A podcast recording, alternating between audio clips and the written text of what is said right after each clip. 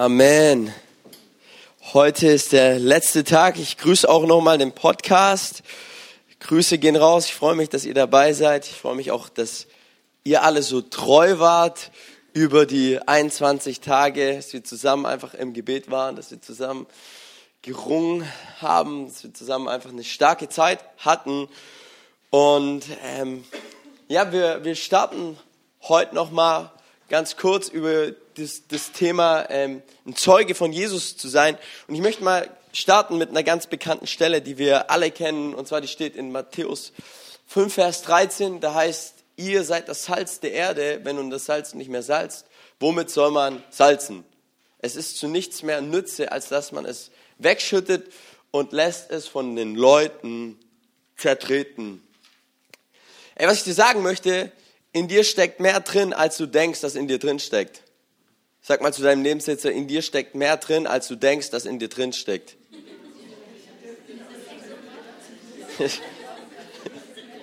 ja, hey, in dir steckt mehr drin, als du denkst, dass in dir drin steckt.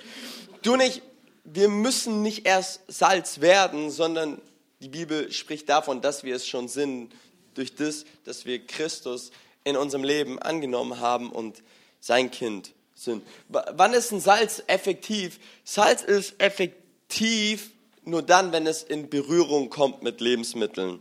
Okay, es gab eine Zeit, wo es keinen Kühlschrank gab.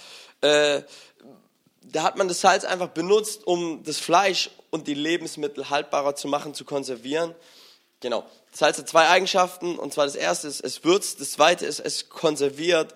Und für mich hat Salz noch eine weitere Eigenschaft, und zwar es hat damals auf Berührer täglich mein Leben gerettet. Also als ich auf der Bibelschule war, ich glaube, ohne Salz wäre ich jetzt nicht mehr hier, sondern wäre ich, schon beim, wär ich schon beim Herrn.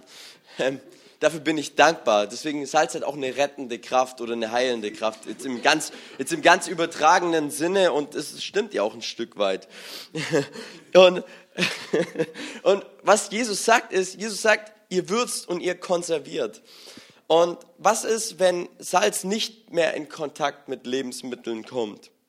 Dann ist Salz eigentlich nur Dekoration und schön für die Augen. Und ich glaube, das ist der Punkt, wenn, wenn wir als Christen nicht mehr in Kontakt kommen mit Leuten, die Gott nicht kennen, dann sind wir Dekorationschristen. Dann sind wir eine Deko. Aber dann erfüllen wir nicht das, wozu Gott uns berufen hat und zwar in Kontakt zu treten, unsere Berufung auszuleben, eben Salz zu sein. Und die Frage ist, wie komme ich jetzt in Berührung mit Menschen? Wie komme ich tatsächlich in Kontakt? Und ich meine, da gibt es mehrere Ansätze, mehrere Ideen, aber ich werde halt mal ganz biblisch bleiben. Okay? Und zwar äh, wollen wir in Lukas 5, 27 bis 22, äh, 3, 32 mal aufschlagen. Und ich will dich ermutigen, eine Matthäus-Party zu starten eine Party von Matthäus oder wie es Matthäus gemacht hat. Und zwar da sehen wir, äh, später als Jesus die Stadt verließ, sah ein Steuereintreiber, äh, Steuereintreiber namens Levi vor seinem Zollhaus sitzen. Komm und folge mir nach, sagte Jesus zu ihm. Da stand Levi auf, ließ alles liegen und folgte ihm nach. Kurz darauf lud Levi, also Matthäus, Jesus als Ehrengast zu seinem Festessen in sein Haus ein. Mit Viele mit Levi befreundeten Steuereinnehmer und andere Gäste waren anwesend. Da, machte, da machten die Pharisäer und Schriftgelehrten den Jüngern von Jesus heftige Vorhaltungen. Wie könnt ihr nur mit diesem Abschaum essen und trinken? Jesus antwortete ihnen, nicht die Gesunden brauchen einen Arzt, sondern die Kranken. Ich bin gekommen, um Sünder zur Umkehr von ihren Sünden zu rufen und nicht um meine Zeit mit denen zu verbringen, die sich schon für gut genug halten. Okay, was wir sehen ist, Matthäus macht eine Party. Er lädt viele Leute ein. Und die Frage ist, was, was braucht's für so eine Matthäus-Party? Ich glaube, das Erste, was es braucht, ist, es sind ein paar Jünger. So ein paar Jünger mit funkelnden Augen, die, die brennen für Jesus, die leidenschaftlich sind. Das Zweite, was es braucht, ist, es braucht Zöllner. Es braucht so ein paar richtige Sünder.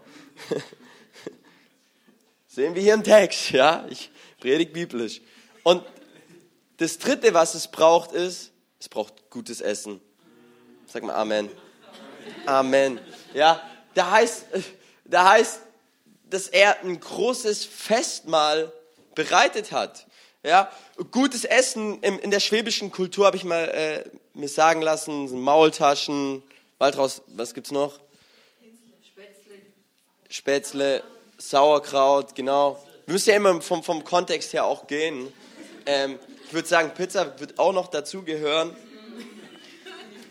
Ähm, also es braucht ein paar Jünger, es braucht ein paar leidenschaftliche Christen, es braucht ein paar Zöllner, ein paar Sünder und es braucht gutes Essen. Und falls du es noch nicht wusstest, aber Essen ist Evangelisation. Essen ist Evangelisation. Christian Rach, ich weiß nicht, ob ihr ihn kennt, der kommt ab und zu mal auf RTL, das ist so ein bekannter Restauranttester, hat Folgendes gesagt, und zwar hat gesagt, beim guten Essen vergesse ich den Alltag. Und mir geht es genauso, bei einem guten Steak, da, da vergesse ich erstmal alle Sorgen und mein Herz wird plötzlich weiter. Amen. Ja, Winston Churchill hat gesagt, man soll dem Leib etwas Gutes bieten, damit die Seele Lust hat, darin zu wohnen. Und was ich so interessant finde ähm, und was ich stark finde und was mich begeistert hat und was ich für mich umsetzen möchte, es muss, die meisten können das schon, aber es war, die Predigt habe ich quasi selber für mich vorbereitet. Und zwar, Matthäus konnte kochen. Er bereitete ein großes Festmahl vor. Stell, mal vor. stell dich mal vor, der hätte die Skills nicht gehabt. Stell dich mal vor, der hätte das nicht geschafft. Das gibt es heutzutage. Das ist ja der Punkt. Manche können es nicht. Deswegen war das für mich auch so ein, so ein Rema Gottes. So, hey, wenn Matthäus kochen konnte, wie viel mehr muss es ich lernen, einen Gast mal für Menschen vorbereiten zu können? Manche lachen jetzt, aber ich will euch einfach nochmal das in, das, das in, den, in, den, in, in die Sinne hineintrichtern, dass es eine Kraft hat dass Evangelisation auch mit, mit Essen, dass es eine absolute Kraft hat. Und für mich war das so, wie wenn der Heilige Geist gesprochen hat, Nanni lernt kochen. Und das werde ich für mich umsetzen. Ich werde mir einen Grill kaufen und ich werde und ich werde grillen lernen. Ich werde mir auf YouTube die ganzen Tutorials anschauen. Nee, ich habe einen schönen Balkon und äh, und äh, und ich werde Leute einladen und ich werde mir YouTube-Tutorials anschauen, wie man das richtig gut macht, so dass sodass die Leute bei meinem Essen den Alltag vergessen, weil es so gut ist. Halleluja. Ähm, aber so, hey, da fand Gemeinschaft statt, da fand Gemeinschaft statt und, und, und das ist genau das, ähm, was beim Essen passiert. Es findet Gemeinschaft statt und Menschen öffnen ihr Herz. Aber es braucht natürlich auch die Zöllner, die dabei sind und nicht nur, dass wir unter uns ähm, sind. Und was ich auch sagen möchte, ist an all die Leute in unserer Gemeinde, die kochen, jetzt mal über den Podcast, wenn ihr das hört, fühlt euch jetzt angesprochen, ihr werdet jetzt ermutigen, weil das, was ihr tut, ist der Wahnsinn. Das ist Evangelisation, das ist stark und es öffnet Herzen von Leuten.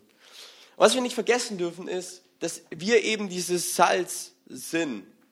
Und Jesus geht aber weiter und er fragt, hey, aber was ist, wenn dieses Salz fade geworden ist? Und zwar das Erste, was passiert ist, es ist zu nichts mehr gebräuchlich. Habt ihr schon mal, ich weiß nicht, habt ihr schon mal Salz gehabt, das fade geworden ist? Ja? Wie schmeckt das, Martin?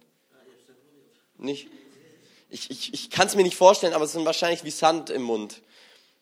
Schätze ich mal. Ähm, es ist zu nichts mehr gebräuchlich, es wird hinausgeworden und es wird von den Leuten zertreten. Das ist interessant. Und ich glaube, ähm, so wir werden dann fade, wenn wir unsere Beziehung mit Jesus vernachlässigen wenn wir, wenn wir an dem Punkt sind, wo, wo wir nicht mehr in Verbindung mit Gott stehen, wo wir diese Beziehung, die wir, die wir hatten, nicht mehr ausleben.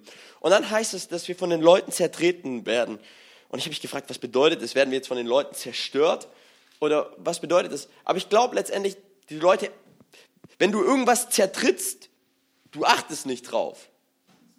Das ist nicht mehr was Besonderes, ja, wenn du irgendwo drauf dabst, so. Und ich glaube, du wirst nicht mehr gesehen von den Leuten. Du wirst einfach, Leute treten drauf. Aber ich glaube, wenn du in der Beziehung mit Gott lebst, dann, dann sehen das Leute, weil wo der Herr Müller drin wohnt, schaut der Herr Müller auch manchmal raus. Und so ist auch mit Jesus. Wo Jesus drin wohnt, schaut er auch manchmal raus. Und ich glaube, der Punkt ist der, wir alle können in die Gefahr kommen, ähm, dass eben genau das passiert, dass wir, dass wir fade werden. Und deswegen ist mein Appell heute Morgen an uns eben, sei in ständiger Berührung mit Gott und aber auch in ständiger Berührung mit Menschen, die Gott nicht kennen.